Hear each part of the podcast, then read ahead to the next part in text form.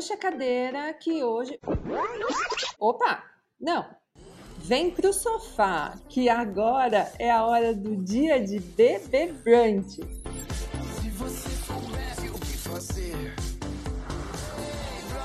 Você não errou de podcast. O Dia de Brunch ganhou uma temporada inteira dedicada ao Big Brother Brasil e a sua influência no mercado e na sociedade. E nessa temporada especial, divide aqui agora o sofá e a pipoca comigo a Isaf Karaui, jornalista e doutora em Ciência da Comunicação pela USP e autora do livro de blogueira A Influenciadora. Tá curtindo ser podcaster, Isaf? Eu tô amando, passa, e eu espero também que todo mundo que tá aí nos ouvindo esteja gostando dessa temporada especial. A gente vai cantar Tiaguinho daqui a pouco, podem esperar aí. Ai, meu Deus!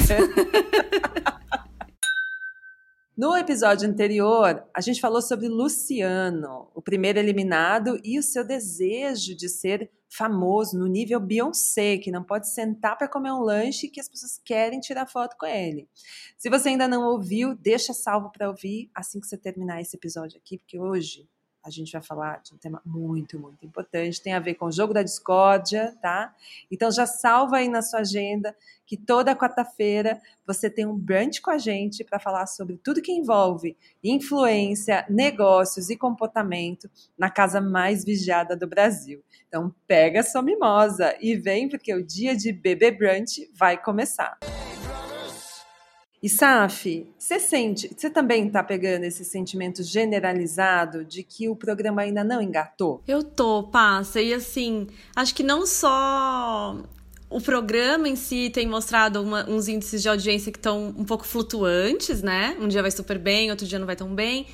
Mas parece que o espírito do Twitter, que tem sido um bom termômetro, também está revelando isso, né? E acho que a gente é, não tem como a gente não fazer o comparativo com a edição passada, que foi o BBB 21, onde a este ponto do programa o parquinho realmente estava pegando fogo, né? Não estava fácil lidar com essas duas primeiras semanas do programa. E quando a gente olha no cenário geral do programa, as duas primeiras semanas são sempre, né, mais lentas, mais mais devagar. Mas a do ano passado, de verdade, foi fora da curva, né? Tanto que a gente fala que a desse ano tá parecendo um retiro de férias, né? Não, e se a gente pensar no BBB 20, nessa segunda semana, Boca Rosa já tinha colocado o dedo na cara de Rafa Kalimann, já estávamos lá no intenções.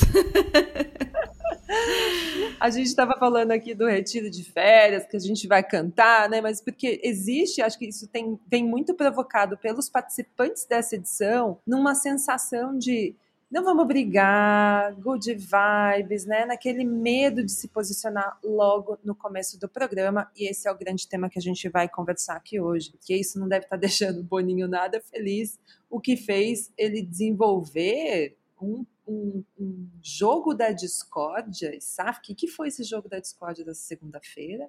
Impossível escapar, né, desse jogo da discórdia. E ele quis mesmo mexer os pauzinhos, porque lá no dia do paredão, da formação do paredão, ele já deixou ele cheio de alfinetadas, com indicação ali na sala, e fez todo mundo mesmo sair dessa zona de conforto. E aí, esse jogo da discórdia que a gente estava falando aqui, ele pedia, só para quem não acompanhou aqui, a gente fazer um recap, ele pedia para que os colegas né, que estariam ali indicassem é, participantes que estariam tendo comportamentos negativos dentro da casa. Tinha o palestrinha, aquele que não vai fazer falta, e um que chamou a nossa atenção aqui foi, inclusive pela quantidade de pessoas que foram elencadas nessa posição, foi o do medo de se posicionar. E Saf, o que, que aconteceu ali? Então, assim, antes para quem também não acompanhou, a gente tem uma participante que foi é troféu medo de se posicionar a Nayara Azevedo, que é uma participante do camarote, né? Então a gente já tem aí indícios para pensar o que pode ser esse medo de se posicionar. Talvez tenha a ver com a personalidade, claro, do participante, mas também pode ter a ver com esse receio da gestão que ela vai fazer da própria visibilidade, da própria imagem, algo que fora da casa sempre se tem controle, mas dentro da casa as coisas mudam um pouco. Mas antes da gente entrar nesse aspecto, acho que é legal a gente entender por que os reality shows têm um desenho de extremos, assim. Então, por que, que a gente tem, por exemplo, a xepa? Por que, que a gente tem prova de resistência? Por que, que a gente tem tudo aquilo dentro do reality show desenhado para que as pessoas se sintam incomodadas. Porque existe uma discussão sobre autenticidade nos nossos tempos e quem trabalha com marketing de influências entende muito bem do que a gente está falando, que a gente procura pela autenticidade de todo mundo nas nossas relações. Celebridades, a gente quer que elas sejam autênticas, influenciadores, a gente quer que eles sejam autênticos, é a era da autenticidade. E há uma impressão que a autenticidade a gente só vai conseguir encontrá-la chegando lá no âmago, assim, no interior do interior do interior das pessoas. E onde é que a gente encontra essa autenticidade? No momento em que a pessoa tem aquele breakdown psicológico. E como é que a gente faz isso? Colocando a pessoa num estresse extremo, deixando a pessoa sem comer, colocando a pessoa numa prova de resistência de dois dias, colocando a pessoa para dormir na mesma cama que um desconhecido, tendo um banheiro só numa casa para 20 pessoas. Então a gente cria situações esperando que a pessoa chegue num breakdown psicológico, porque aí é onde vai se revelar a autenticidade máxima daquela pessoa. Esse é o desenho dos reality shows, não é só Big Brother. É só a gente pensar em diversas modalidades de reality show, sempre tem esse momento em que vai apertar, apertar, apertar. Ah, agora sim você está sendo você. Agora sim você está sendo verdadeiro. Então, essa é uma conversa super delicada, mas é o funcionamento dos realities. Então, eu lembro até no ano passado, quando o Lucas viveu a tortura psicológica, né, na primeira, segunda semana, e muita gente começou a exigir que Boninho faça alguma coisa, faça uma intervenção. E isso não aconteceu, porque o, de o desenho do programa é justamente pensado para chegar nesse lugar em que, ai, ah, agora eu conheço a verdadeira Carol, agora eu conheço a verdadeira Lumena, o verdadeiro Projota, o verdadeiro Lucas. É o extremo. Então, é claro que vai existir um medo, porque esse extremo faz parte do jogo e vai ter um medo de chegar nesse extremo, que é um pouco o que, em alguma medida, não é o que a audiência gosta, não vou dizer isso, porque a gente também tem mudado a forma de consumir reality show, mas é o desenho. É o desenho do programa. Quando você fala aí da, da autenticidade, me lembrei de uma coisa que a gente usa muito aqui na Brand. Quando a gente vai fazer análise e o estudo de posicionamento de um influenciador, que é do time da Brand, a gente tem um teste se chama DISC. Não sei se você já ouviu falar desse teste. É um teste de comportamento para a gente entender seus níveis de dominância, de influência, de conformidade, né? E da sua a tua busca por estabilidade. É um teste muito usado pelas áreas de RH, inclusive. Se vocês quiserem procurar mais sobre, é bem interessante. A partir desse teste, Saf, a gente consegue entender quais são as grandes características comportamentais desse influenciador, desse criador de conteúdo. Porque, com base nisso, eu consigo entender quais são as temáticas com as quais ele vai se identificar e vai ser mais autêntico. Sabe quando a pessoa pensa assim, quero ser um influenciador, quero ser uma figura pública. E aí ele vai né, fazer o seu planejamento de, de imagem, escolhe seus territórios aos quais ele vai fazer conteúdo e vai construir sua, sua reputação em, em torno dela. E a gente percebe quando a pessoa parece estar muito descolada daquele tema, do que de fato é a realidade dela, porque ela não ouviu aquilo que ela tem dentro da essência da autenticidade dela. E o DISC, inclusive, apresenta alguns gráficos para gente, para a gente entender o que é a essência da pessoa e como ela age e reage em momentos onde ela é provocada, que é isso que você colocou aqui. Como ela reage quando ela é provocada? Por exemplo, se eu sou uma pessoa mais dominante na minha essência, e naquele momento de estresse a minha dominância cai, eu vou ter um tipo de comportamento. Assim como aquela pessoa que tem uma dominância baixa, mas numa situação de estresse, ela eleva a dominância dela ao extremo, ela vira aquela pessoa que quer dominar a narrativa, que quer ser dona sempre do discurso. Eu vejo muito isso muitas vezes na Nayara Azevedo. A pessoa que a dominância dela sobe muito quando ela é colocada num estado de estresse, num estado mais de atenção. E eu falo isso porque quando a gente fala de construção de uma imagem, gente, de um influenciador, que a gente está vendo lá dentro da casa, esse comparativo do que a gente vê aqui dentro, construir uma imagem, né, a sua reputação, ela não bebe só de um template que você baixa da internet, de um planejamento que você pega lá, bota lá no Google, né, template de conteúdo e tenta executar aquilo, porque vai ficar falso. E no primeiro momento em que você é colocado à prova, tudo aquilo cai que é isso que a ISAF colocou aqui. Um reality, ele está sempre colocando para a gente todo o pico de estresse para que a gente veja sempre a pessoa nua e crua. Na internet, a gente vai criando territórios, a gente recota a nossa vida e aquilo que a gente quer compartilhar. Mas se isso não é feito, ainda que com autenticidade, no primeiro momento de estresse, vem o quê? Vem o cancelamento. Vem a, o questionamento da sua comunidade se você está realmente falando a verdade. Se você está construindo aquilo porque é você ou só porque você está construindo um negócio ali. E nada contra quem está construindo um negócio, nem sabe. Mas quando a gente está falando de persona, a gente está falando de construção de personalidade na internet, a autenticidade tem se mostrado talvez a palavra mais importante aqui. E passa, é, fiquei pensando nessa questão de construção, né? É muito curioso se a gente pensar nos jogadores. Então, assim, quem entra no Big Brother e é eu vim jogar, a audiência costuma rechaçar um pouco, né? O jogador. É aquele que tá ali e as pessoas pensam, nossa, mas não gosto tanto, ele é muito jogador. É um demérito ser muito jogador. Por que, que é um demérito? Porque a gente entende que um jogador é um estrategista. E aí a gente faz uma relação que o estrategista não está sendo tão autêntico assim, porque ele está parando, ele está calculando, ele está pensando, ele está mexendo os pauzinhos.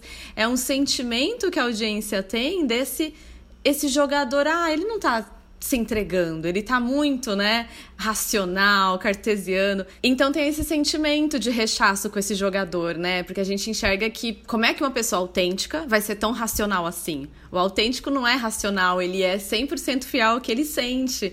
Então, até essa reação que a gente tem do lado de fora tem a ver com esse sentimento, né? Com essa construção ou não construção, esse limite e a percepção que a gente tem do que é ser autêntico ou não é. Inclusive, e aí pensando de novo no, na última edição do Big Brother, quando a gente viu a entrada do Fiuk, todo é, ensaiado, estudado. De novo, a questão que aparecia naquele momento era: será que é possível manter esse Fiuk personagem, esse Fiuk que estudou antes de entrar na casa? E a gente viu que aquilo durou duas semanas e depois passou para um outro tipo de comportamento, enfim. Então, é esse medo de se posicionar, acho que tem muito a ver com isso, né? A gente falou aqui sobre a essência, né? Essa construção desse personagem, dessa marca, né? Dessa figura pública.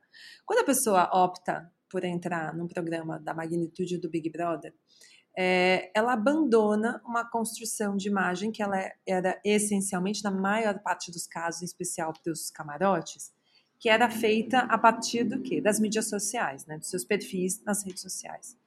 E acho que a gente tem uma edição, é, edição após edição, né, especialmente ali desde 2020, um lugar em que a gente passa para outra pessoa a gestão da imagem e é uma gestão de imagem que não tem como aprovar o conteúdo.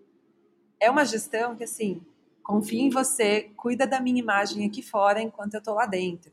E aí, e esses admins, né, os ADMs que surgiram, que potência, né, ISAF, que foi esse surgimento dos ADMs. Que potência e como marketing de influência tem tudo a ver com isso, né? Porque é, os ADMs eles já fazem parte do trabalho dos influenciadores, dependendo da configuração das equipes. Claro que com outras outras entradas aí, não fazendo diretamente essa gestão da visibilidade, mas fazendo gerenciamento de comunidades no community management, enfim, entrando em outras áreas na produção de conteúdo.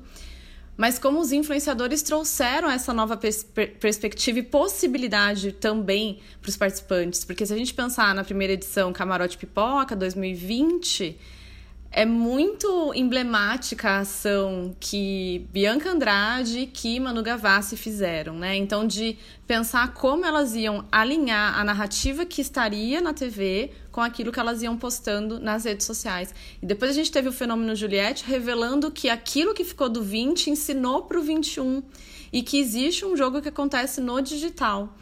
Agora, é claro, como você bem disse, né, Passa, abrir mão dessa gestão que você faria, você camarote, você pipoca, e entregar para uma outra pessoa. E aí a gente entra em vários entraves aí. Então, é muito difícil, por exemplo, fazer a gestão de uma imagem tentando justificar o injustificável. A gente vê muito a DM fazendo isso. Então, uma falha tentar explicar nas redes algo que é impossível de ser explicado, né? Então, é um, um, um embate ali nessa gestão. Ao mesmo tempo, a gente vê narrativas sendo construídas fora da casa que não estão alinhadas com o que acontece dentro da casa, ou mesmo com o perfil da pessoa que está ali, quase que construindo um personagem no digital, mas é um encontro do digital com a televisão, né? Esse encontro perfeito que vai construir uma narrativa completa aqui fora, né? Então, acho que ficou muito claro pra gente como essas primeiras edições ensinaram, inauguraram uma forma de gerenciar a própria imagem para tentar não perder o controle da narrativa, que era um risco para os camarotes, para os influenciadores, abrir mão dessa gestão da própria narrativa. E aí foi se encontrando espaços para tentar minimizar esse aspecto, né, essa essa perda em alguma medida, né? Eu estava pensando uma outra coisa aqui, que é sobre o que é conteúdo e construção de marca em primeira pessoa e em terceira pessoa. Porque quando você delega isso para um ADM, né, você está colocando isso numa perspectiva de terceira pessoa. Por isso achei, inclusive, tão inteligente ontem no programa aparecer aquela, aquele quadro de multiverso, porque para mim me parece isso, sabe, Saf? Que lá dentro é um universo aqui fora é um outro universo, mas a gente está construindo a mesma história. É quase como se a gente tem o mesmo personagem, né? Então a gente está falando da Lina, por exemplo. A gente tem o mesmo personagem lá dentro e aqui fora. Só que ele está sendo construído com narrativas completamente diferentes, que vão chegar em lugares diferentes. Mas que no final, quando a gente está falando de um final de programa, seja a pessoa que chega no, no, na final ou é eliminada ao longo do caminho, essa narrativa vai se encontrar lá quando ela sai da casa, e esse choque, para mim, acho que a gente acompanhou isso ao longo dos últimos dois anos, esse choque narrativa né, de multiverso, o que é aqui fora e o que é lá dentro, aquele choque chega até deixar a gente um pouco tonto, deixa a gente, vamos entender se a, o que ela está construindo aqui fora vai continuar ou se o que ela está construindo lá dentro vai vir aqui para fora. E aí vem depois aquele pico de audiência dessa pessoa e bum, a queda. E é o que a gente acompanhou. Se vocês pesquisarem o nome dos últimos participantes do Big Brother, vocês vão acompanhar exatamente isso. Ele tem um grande pico quando ele sai do programa e pouco tempo depois ele deixa de ter esse pico. Em audiência, em notas que são ditas sobre ele na imprensa, ele cai. Dá para explicar isso, sabe? Tem uma. Acho que tem dois pontos. O primeiro é esse pico de audiência vem muito porque a gente vem acompanhando um participante dentro do reality show e a saída desse participante gera um, um, um, desejo de continuar acompanhando aquela vida. Então, o caminho natural é eu vou, vou seguir essa pessoa, vou acompanhar os stories, vou ver o que ela tem para oferecer. Mas aí entra essa contranarrativa quase, né? Juliette é um ótimo exemplo, que tinha uma presença digital super inquestionável, né? De, de bem feita, bem construída. Quando ela sai do programa, ela constrói até uma estratégia de invisibilidade de não aparecer mais nos stories, de não fazer mais posts, de ficar quietinha. Claro, né? Assim, abocanhando todas as oportunidades profissionais que apareceram, mas também revelando um pouco da lida dela com o digital, do que ela entende como gestão da própria imagem, nesse momento de primeira pessoa. Eu agora assumindo as minhas redes, é assim que vai funcionar. Não tem stories todo dia. Eu estava confinada com câmeras 24 horas, mas aqui na minha própria gestão é de outro jeito que as coisas vão andar. Por isso, nosso estranhamento, muitas vezes, quando o Luciano sai e vira. É, é um, e revela, não vira, né? Revela um outro lado da própria personalidade ali nos stories, nos reels, no TikTok, inclusive. Então, vai sempre haver essa, esse estranhamento quando essas histórias são contadas a partir de outros pontos de vista. Mas esse boom de seguidores na saída do participante é muito legal de acompanhar. Acho que quem está ouvindo a gente deve conhecer o Social Blade, que é uma ferramenta gratuita, parcialmente gratuita, que você consegue olhar os picos de, de ganho, perdas de seguidores. Vejam, olhem o Social Blade toda vez que tiver eliminação nas terças-feiras à noite para olhar como é que esse pico acontece, porque é muito interessante ver como é que a gente fica um pouco querendo dar continuidade ao reality show que estava acontecendo ali dentro da casa, né? Então, acho que é um pouco por aí, assim, passa. E no final é, se essa história contada lá dentro não conectar com a que é contada aqui fora, isso prejudica a construção de reputação e imagem que esse influenciador, que essa figura pública está construindo, né? E que me leva aqui agora ao nosso segundo tema desse episódio, que é sobre controle de narrativa. É, a gente falou aqui um pouco sobre o criador, né? A, a, pessoa que vai lá e constrói a sua própria imagem, depois delega essa gestão para um ADM.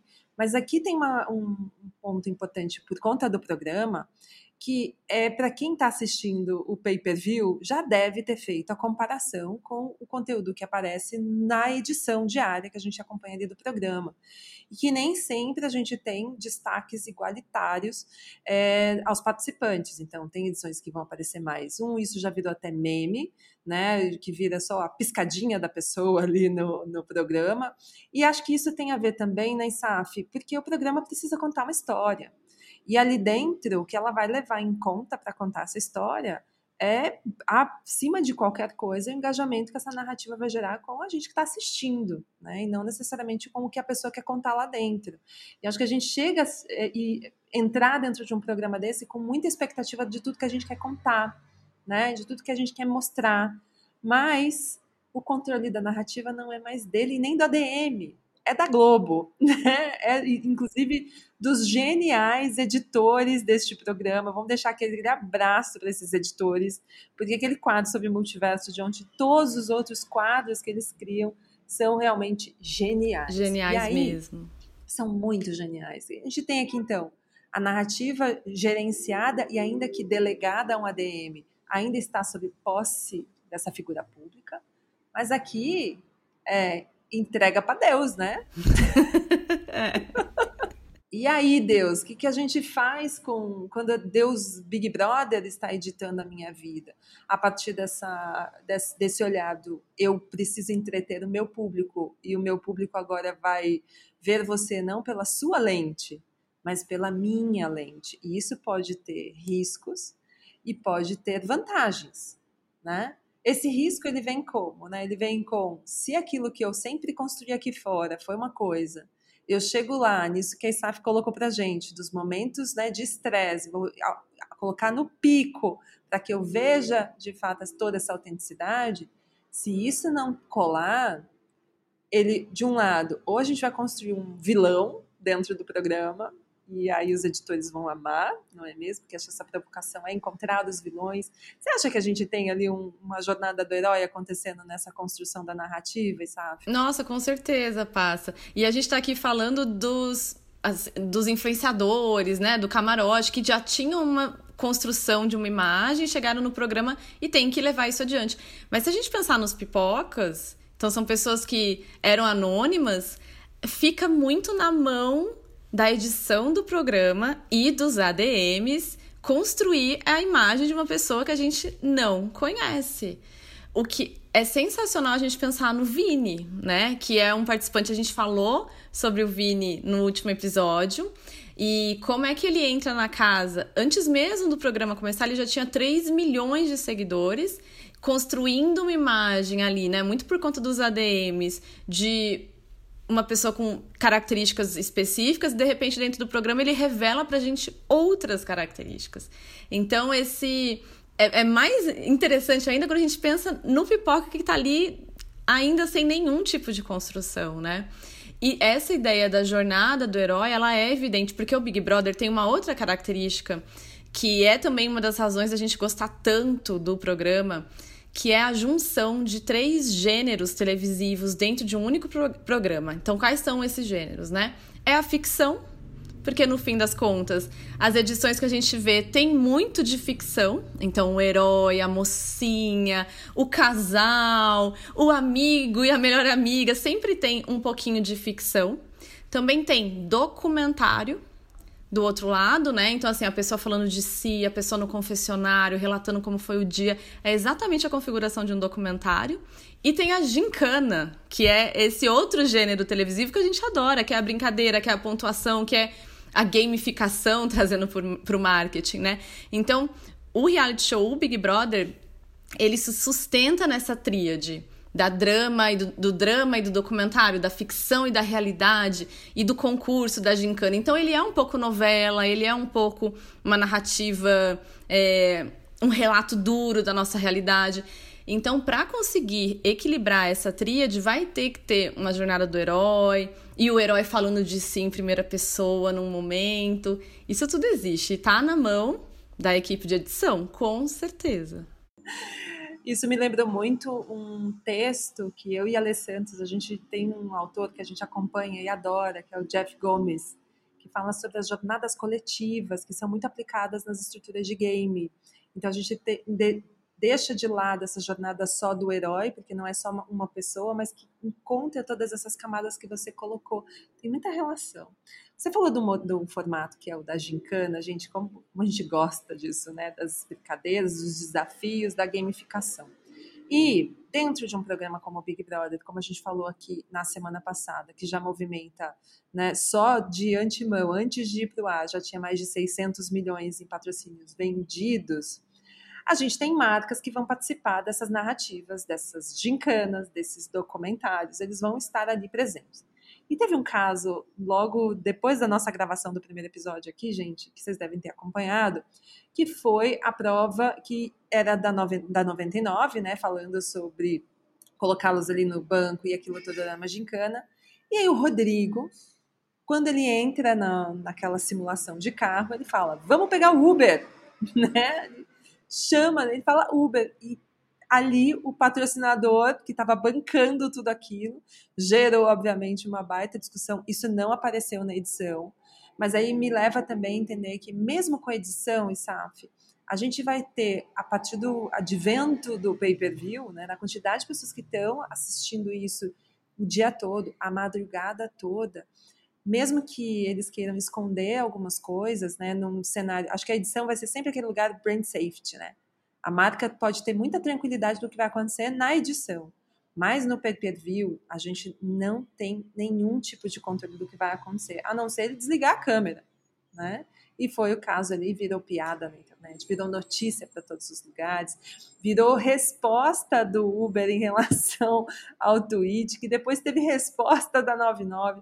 Foi uma coisa maluca tudo isso. Mas acho que a gente entra num território, já encerrando o nosso episódio de hoje, da importância que essa, esse controle da narrativa, disso que a ISAF colocou aqui, é ficção, é documentário, é gincana, está propor, proporcionando num evento da magnitude do Big Brother um espaço publicitário seguro para as marcas. E acho que isso tem sido também uma questão hoje, quando a gente está falando de digital, que é o quanto um produto digital de conteúdo ele pode ser seguro para uma marca que não caia muitas vezes num canal no YouTube que vai ter os seus conteúdos veiculados dentro de um canal que não acredita e defende que a ciência está errada em relação à Covid. E a gente tem discutido muito sobre esses espaços seguros de marca. Só que aí eu volto aqui para o criador, SAF, para o Pipoca, também para o Camarote. Esse controle da narrativa, ao mesmo tempo que ele garante segurança lá para a marca, para né, o, o patrocinador do programa, ele pode em algum momento prejudicar esse, esse talento, essa pessoa que está lá dentro, quando ela chegar aqui fora, enfim, ser prejudicada, porque é isso. Às vezes ela só pisca na edição, né? Ela só pisca lá e não aparece muito. Será que eles vão ter desafios aí pela frente? Muitos. E acho também que essa edição vai mostrar um pouco mais de maturidade dos ADMs, pensando nesse combo todo, né? Então, assim, quais são as brigas que os ADMs têm ou não têm que comprar? Será que precisa se explicar o tempo inteiro? Será que todo frame equivocado que foi para edição precisa ser colocado na íntegra nos perfis? Será que a gente pode dar mais autonomia para que os participantes também conduzam a própria narrativa e os ADMs estão ali ajudando, apoiando e não construindo por si?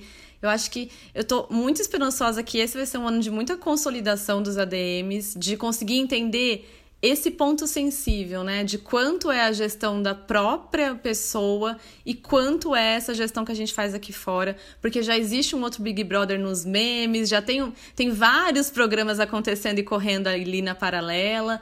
E aí precisa existir esse ponto de apoio, né? Passa para a gente ter um programa que faça sentido, porque depois a pessoa vai viver da própria imagem. É isso que a gente não pode esquecer, né? Da própria imagem, claro, construindo às vezes um negócio, pensando produtos, etc, etc, mas da própria imagem, primeiramente, né? Então, não pode haver ali um entrave no início dessa carreira que ainda tá, nem começou, né, formalmente, talvez até vá para outros caminhos, enfim. E Saf, temos dica de livro hoje? Temos dica de livro. O livro de hoje se chama 10 lições sobre Goffman, de um professor da Casper Libero chamado Luiz Mauro Sá Martino.